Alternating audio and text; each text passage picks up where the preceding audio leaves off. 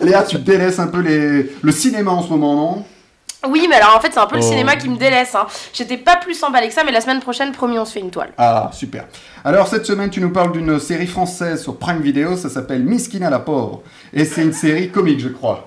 Oui, oui et non. On Ah. aurait tendance à la caser dans l'humour parce qu'elle est portée par Melra Bedia à la fois face et derrière la caméra, co-réalisée par Anthony Marciano, à qui on doit les excellents Les Gamins et Play, et co-interprétée par Hakim Djemili, Xavier Lacaille ou encore Oussama Kedam, qu'on a l'habitude de voir dans le registre de l'humour.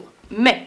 C'est le Ah. cas, hein, c'est drôle, attention, c'est- très drôle, les répliques font mouche, on rit, on sourit, mais c'est tellement plus que ça en fait. L'humour comme bouclier, l'adage n'a jamais été aussi évident. Ses vannes et ses gags, c'est qu'un écran de fumée devant le vrai sujet, un parcours initiatique, comme le paysage audiovisuel français nous en, nous en offre trop peu. Alors, on va rentrer dans le vif du sujet, c'est bien.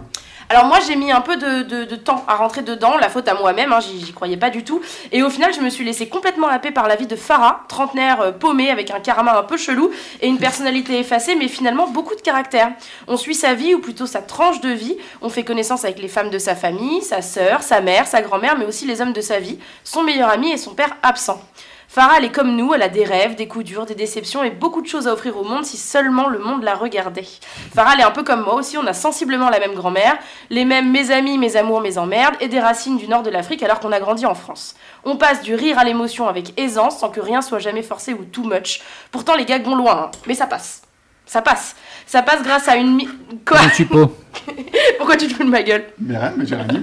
ça passe grâce à une, une écriture qui sent bon la sincérité et les personnages filmés avec le cœur. On y parle religion, mixité, sans tabou et sans cliché, mais aussi immigration et assimilation avec un recul étonnant sur un sujet pourtant au cœur de, nos- de notre société. Quelques personnages nous permettent de sortir de la bulle algérienne formée par la famille de Farah, comme celui justement, on en parlait tout à l'heure, campé par Victor Belmondo, qui est à mourir de rire malgré lui, qui garde sérieux et premier degré jusqu'au bout. Tout ce nuancier de personnages nous offre mille regards nouveaux sur l'islam en France, et ça, ça change. On se rend compte avec cette série qu'il y a bien quelque chose que, Mel- Melra Bedia maîtrise, et je pense à son film Forte aussi sorti en 2020, c'est se cacher derrière l'anti-héroïsme alors qu'elle a tout ce qu'il faut pour être une héroïne, elle ne le sait juste pas encore. C'est donc une recommandation? Oui, alors c'est pas mon genre sériel à la base. hein. Euh, Moi j'aime quand on mélange pas tout, les dramas d'un côté, les sitcoms de l'autre, parce qu'on a tous un mood au moment de regarder quelque chose. Donc j'ai cliqué sur Play sans conviction, et un peu las aussi d'attendre la dernière saison de Manifeste. Et j'y ai découvert une vraie proposition, 8 épisodes dont le rythme est de plus en plus prenant, les personnages de plus en plus attachants, et du coup maintenant j'attends avec impatience la saison 2. Alors, le mot de la fin, Léa, une réplique? Alors plutôt une phrase de Melra Bedia en interview, qui me semble vachement bien représenter la série et son caractère très universel. Ouvrez les guillemets. Oui. On est tous et toutes des miskines et des miskinas. Il n'y a personne qui brille tous les jours, ça n'existe pas, à part Beyoncé. Ah.